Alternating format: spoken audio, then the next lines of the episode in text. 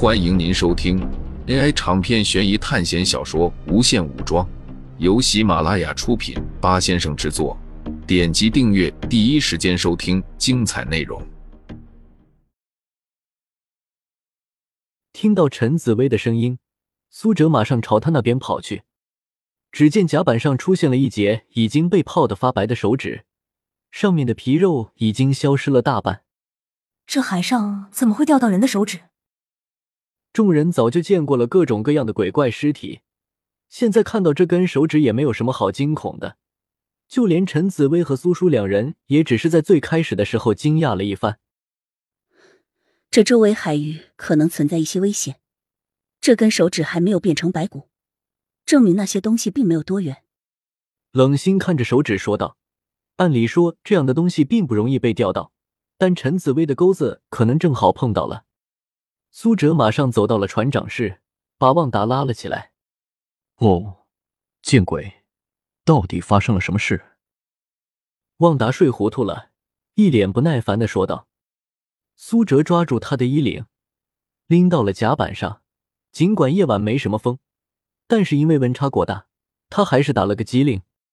随后，苏哲指着那根断指问道：“这周围有没有什么海怪或者其他势力？”旺达摇了摇头：“我在这片海域来往了好多次了，周围的岛屿上确实有些土著人，但漂不到这么远。或许有这么一种情况，那就是前面发生了剧烈的海战，而且是死拼到底那种。尹国皇家海军遇上海盗了。”旺达认真的说道：“尽管海盗是以海域称呼的，但他们终究是贼。”经常要躲着皇家海军，所以他们之间打仗的情况很少。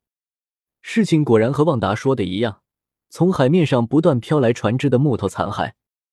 贝克特勋爵的手已经伸到这里了吗？看来这次考试整体的格局和电影中相差不大。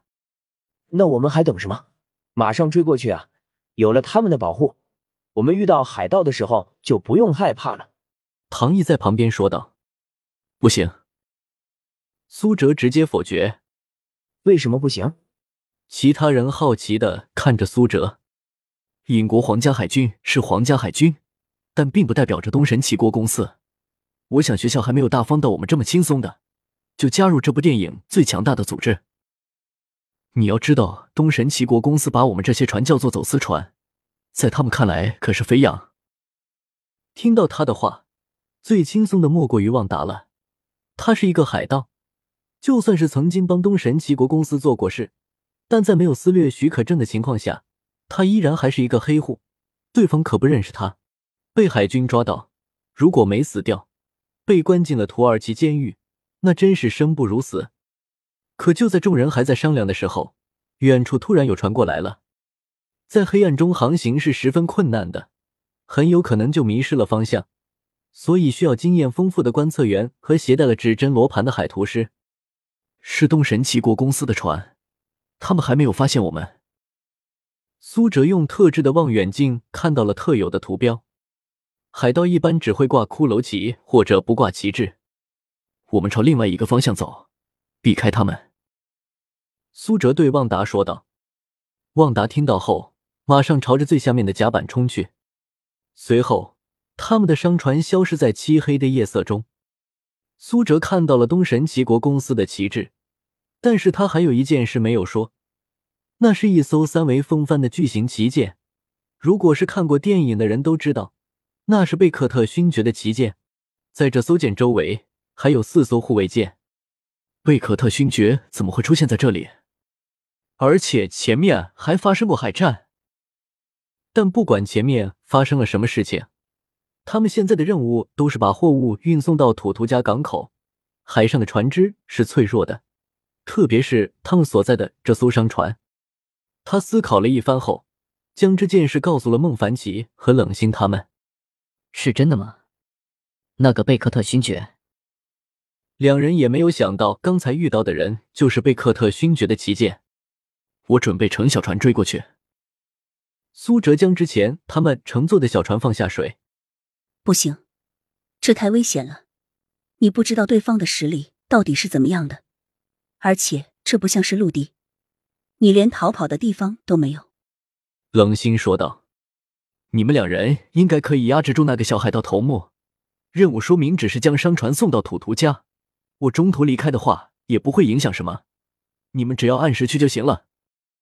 你们在哪里交了任务后，就这么做。”苏哲对两人说道。“嗯，我明白了，你小心一点。”孟凡奇对苏哲说道。之后，苏哲就从船上跳了下去。他这个动静当然瞒不住船上的人。他去干什么了？陈波惊慌的看着苏哲划着小船离开，在他心里，苏哲应该是他这次考试的护身符。可是这道护身符居然离开了他们，他心里当然惊慌了。他有他自己的安排，我们先驾驶着船交任务吧。”孟凡奇说道。陈紫薇和苏叔两人已经去睡觉了。他们两人虽然强化了一点，但都是法术和精神力量上的，身体依然很脆弱。苏哲划船的速度很快，但在这茫茫的大海上，依然只是一个十分渺小的黑点。因为暴风雨刚过去，所以此时海面风平浪静，整个世界就只剩下了划船的声音。因为他在商船离开不久后就下了船，所以循着记忆中的方向，慢慢的跟上了贝克特勋爵的旗舰。能让这位掌控东神齐国公司的勋爵亲自动身的，可能也只有关于杰克斯派洛的事了。苏哲手中拿着望远镜，慢慢的跟在后面，渐渐的。天色亮了起来，苏哲只能离得更远了，因为暴风雨过去的原因，整个天空万里无云，天和海洋一样的蓝。当然，海上的视野也变得十分的开阔。对方的观测员要是站在几十米高的桅杆上面，朝着他这里望过来，肯定是会被发现的。所以他跟丢了。茫茫大海，四面望去，全都是水。不光如此，连岛屿都看不见。苏哲就像是突然被放在了一个只有水的时间，他的下面是不知道有多深的海洋，可能只有几千米，可能下面就是上万米的沟壑，装下一座珠穆朗玛峰都还不够。这下迷失在海洋里了。不过苏哲并没有迟疑，而是拿出罗盘，继续朝着前面划去。因为要节省体力，所以他没有解开基因锁。划着划着，时间已经到了傍晚。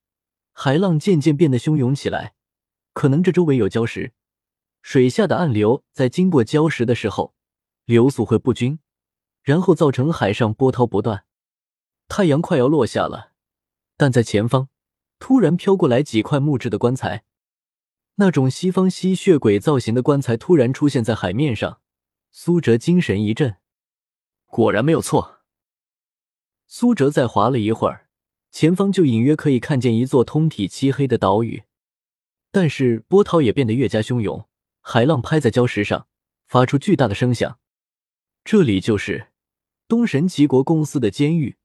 东神齐国公司在海上有很多监狱，哪里关押的都是穷凶极恶的海盗，他们想要从这些海盗口中拷问出秘密。不过这座监狱很特殊。因为它就是出现在《加勒比海盗二》开头的那个监狱，杰克斯派洛从这里偷到了聚魂棺的钥匙图纸。为什么苏哲这么肯定？那是因为他已经发现贝克特勋爵的旗舰了。苏哲从来没有惧怕过 B 级班，因为这几次考试基本都没有战斗，而且那些 B 级班也都弱得要命。可是这次不一样，对方既然实力和自己差不多。那么就要利用这个考试场景能够用到的所有的条件。他要找到加勒比海盗一众，那个诅咒人永远死不掉的阿兹特克金币，而那个死亡之岛，现在只有杰克斯派洛能带他去。听众朋友们，本集为您播放完毕，欢迎订阅专辑，下集精彩继续。